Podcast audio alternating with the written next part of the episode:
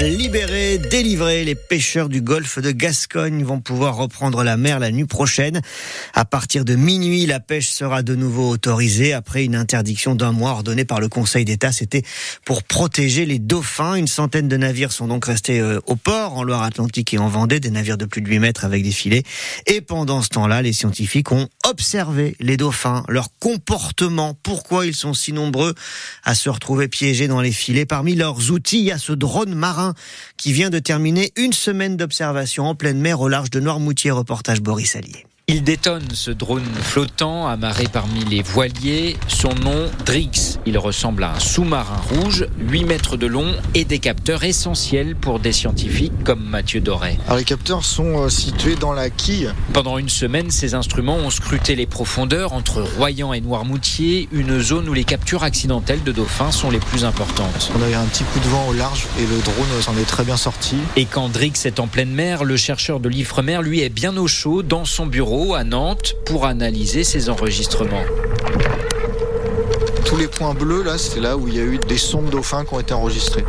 Et puis ce qu'on a observé à certains moments en hiver et qui était vraiment nouveau, c'est l'image qui est en bas ici. On a un espèce de tapis euh, très dense de poissons qui nous, laisse supposer maintenant euh, bah, que les captures accidentelles de dauphins pourraient être dues à, la présence de proies euh, très, très proches du fond. Autant d'informations qui pourraient permettre d'adapter les interdictions de pêche. Au lieu de fermer tout le golfe de Gascogne, d'essayer de cibler des zones où le risque est le plus important. Et les scientifiques vont maintenant tenter d'évaluer le nombre de dauphins qui ont pu être sauvés grâce à cette première mesure d'interdiction. On comme ça. Reportage de Boris Allier au large de Noirmoutier, minuit la nuit prochaine, la levée de l'interdiction de pêche. Certains pêcheurs de chez nous partiront donc euh, en mer dès ce soir avant un coup de vent annoncé par Météo France d'ici la fin de la semaine. Ça faisait euh, dix jours hein, maintenant qu'il gisait sur l'une des grandes plages de Saint-Nazaire après le passage de la tempête Carlotta, la Luciole. Ce voilier d'à peine 8 mètres avec un trou béant dans sa coque va être dégagé dans la matinée. Les manœuvres doivent commencer dans les prochaines minutes. D'abord le démantèlement, le bateau va être découpé en petits morceaux sur place et ensuite euh, les morceaux du bateau transportés avec une chenille euh, sur euh, pour être dégagés et ils seront ensuite emmenés au recyclage. Un restaurant vendéen lourdement condamné après la mort d'une de ses clientes. Oui, c'était en août 2019. Anna, 21 ans, a succombé à une réaction allergique aux cacahuètes après avoir mangé un rouleau de printemps. Le restaurateur n'avait pas signalé les allergènes. Le tribunal de la Roche-sur-Yon a tranché hier 18 mois de prison avec sursis, mais surtout une interdiction définitive d'exercer.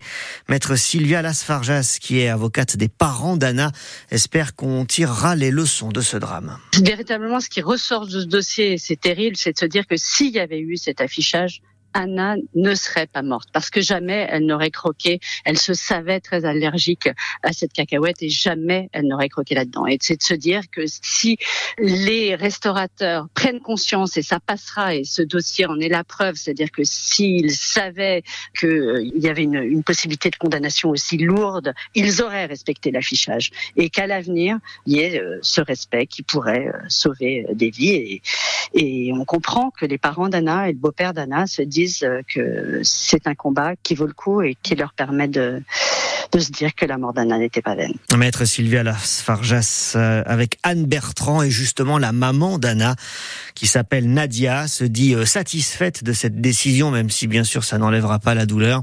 Elle espère que la mort de sa fille servira d'exemple. Son témoignage c'est sur francebleu.fr à la page Loire-Océan. Un sauvetage pas banal hier matin à Saint-Hilaire le Vouy près de Chantonnay. Une dizaine de pompiers du Grimpe, c'est euh, l'équipe d'intervention en milieu périlleux assistée de drones sont descendu dans l'antre d'une carrière pour aller récupérer six chiens de chasse qui étaient tombés dans le trou à plus de 60 mètres de profondeur quand même. Tous les animaux ont été retrouvés et ramenés sains et saufs.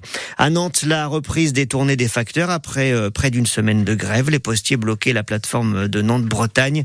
Un mouvement euh, en soutien à un collègue mis à pied. Son cas n'est pas réglé, mais au-delà de ce cas individuel, la direction et les grévistes se sont mis d'accord sur l'embauche de deux personnes supplémentaires ainsi que l'attribution de vélos pour les remplaçants. Toujours des tensions entre syndicats d'enseignants et l'inspection d'académie de Loire-Atlantique sur la carte scolaire pour la rentrée de septembre.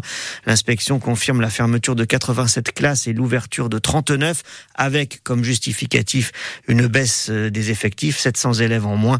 Euh, le tout doit être validé officiellement euh, ce soir lors d'une dernière réunion. Et puis au plan national, le monde agricole, prêt à exploser de nouveau. Emmanuel Macron reçoit tout à l'heure les représentants de la FNSEA et des jeunes agriculteurs. Après des actions hier à Marseille et à Dunkerque et à quatre jours maintenant de l'ouverture sous haute tension du salon de l'agriculture. Et qui sera le village préféré des Français cette année? Le célèbre concours organisé par France 3 et animé par Stéphane Bern vous propose de voter euh, jusqu'au 8 mars 14 villages au choix, dont un chez nous. Salertaine, en Vendée, près de Chaland, son moulin avant, son île aux artisans et métiers d'art. Dans les marais, Jean-Luc Menuet, le maire depuis euh, près de 30 ans, ravi d'être sélectionné c'est forcément un formidable coup de projecteur sur notre petite commune. Hein. Je pense qu'il y a des choses intéressantes et uniques à Célérten, comme il y en a dans les 13 autres euh, villages. Hein. Je crois que ça va dépendre aussi de la mobilisation de tous nos concitoyens, voisins, amis et qui aiment Célérten. Nous pensons que nous avons des atouts et qu'il y aura forcément des retombées. C'est indéniable et pour avoir échangé avec des villages qui l'ont déjà vécu, pour eux c'était un plus indéniable. Et je crois que ce qui est très très important, c'est que ce bonus soit pour nos artisans métiers d'art parce que c'est quand même euh, un métier un peu fragile et pour eux c'est bien qu'il y ait des visiteurs mais qu'il y ait aussi des acheteurs.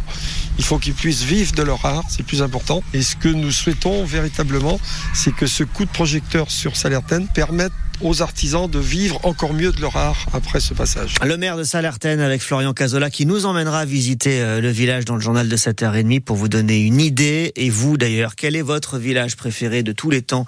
02 40 73 6000, venez nous le dire, on vous écoutera à 8h moins 10. Il y a du hand. Ce soir, le HBC reçoit les Polonais du Gornik Jabzé. C'est en Coupe d'Europe, deuxième match.